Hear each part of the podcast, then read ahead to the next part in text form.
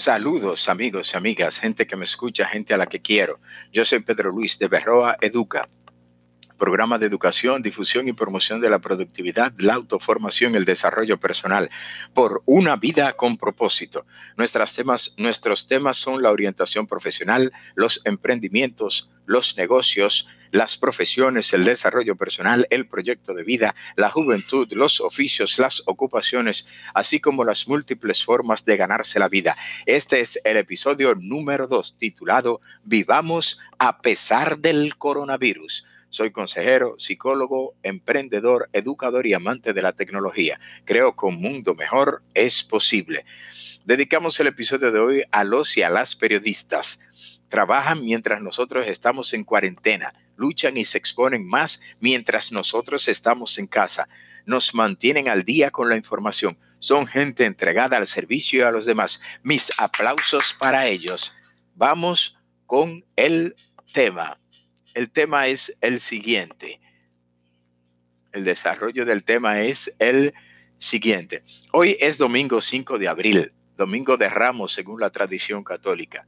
Día del periodista también toque de queda en muchos países, cuarentena en otros tantos, situación crítica en todo el mundo.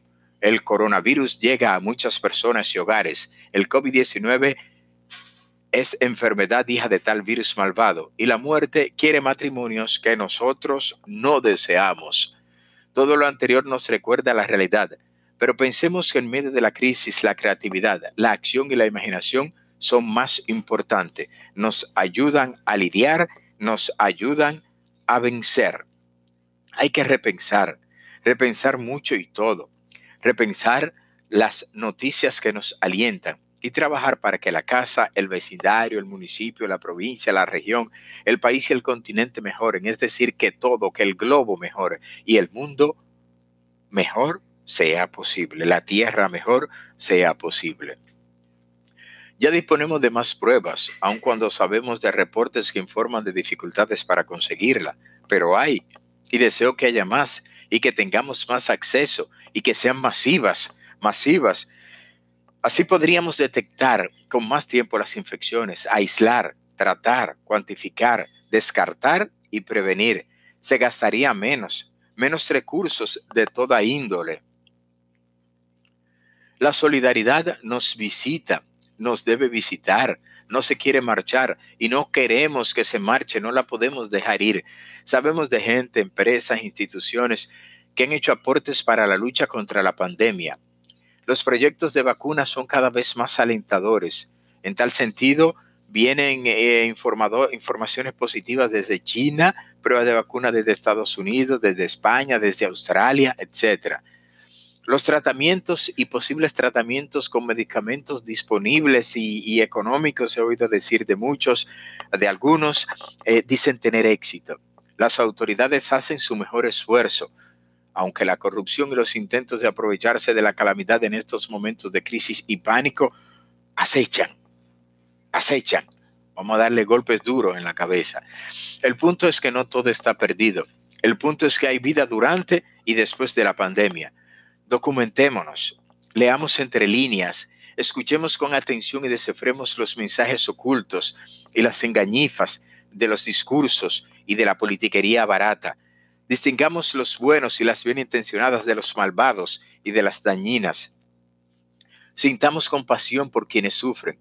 Ayudemos en lo que podamos y desde donde estemos. Se me olvidaba decir que practiquemos la austeridad, lo subrayo y lo pongo en negritas. Ser austeros o austeras en las compras, en la comida, en lo que tenemos, en nuestros recursos disponibles, en lo que podemos conseguir, en gastar lo mejor, en que nos dure más. Porque también como van las cosas, la cuarentena podría durar más de lo que esperamos. Y aún después que pase, hay que irse adaptando a los cambios vertiginosos originados por la enfermedad y los que van a ir generando el medio después del coronavirus, porque el mundo está cambiando constantemente. Ahora tenemos que irnos preparando para lo que estamos viviendo rápidamente y reaccionar e innovar y ser inteligentes y hacer uso de la creatividad.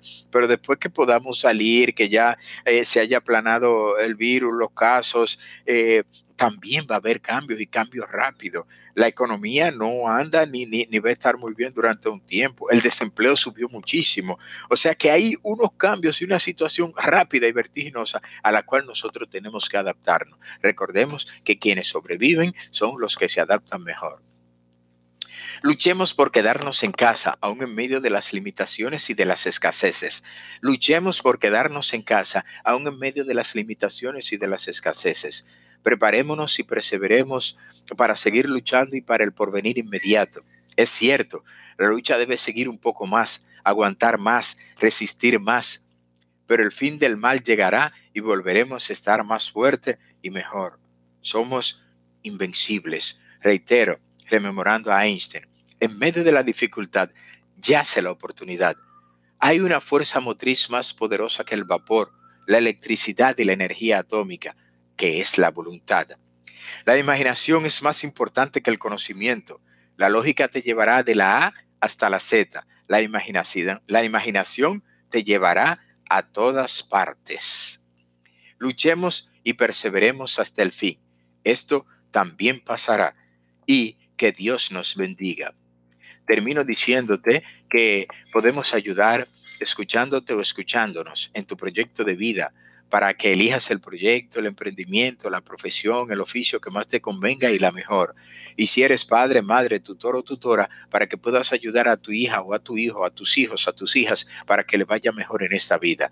Las vías de contacto son eh, eh, por el WhatsApp eh, a través del correo pedroberroa.gmail.com y en esta plataforma pues puedes hacer los comentarios. Iré subiendo el, podcast, el programa, a alguna plataforma como Evo iBox o iBox, a Spotify, Anchor y a otras plataformas donde, donde se escuchan eh, audios y programas y a YouTube. De manera que, que, ya es muy fácil la comunicación, pero los comentarios que, que tú me hagas o que ustedes me hagan me pueden ayudar a que yo pueda mejorar y escribir y contar y comentar y ayudar de la mejor manera posible. O sea que ayudándote a ti yo me ayudo y ayudándote, ayudándome a mí tú me ayudas a mí, ayudándonos entre todos, ayudamos a los demás.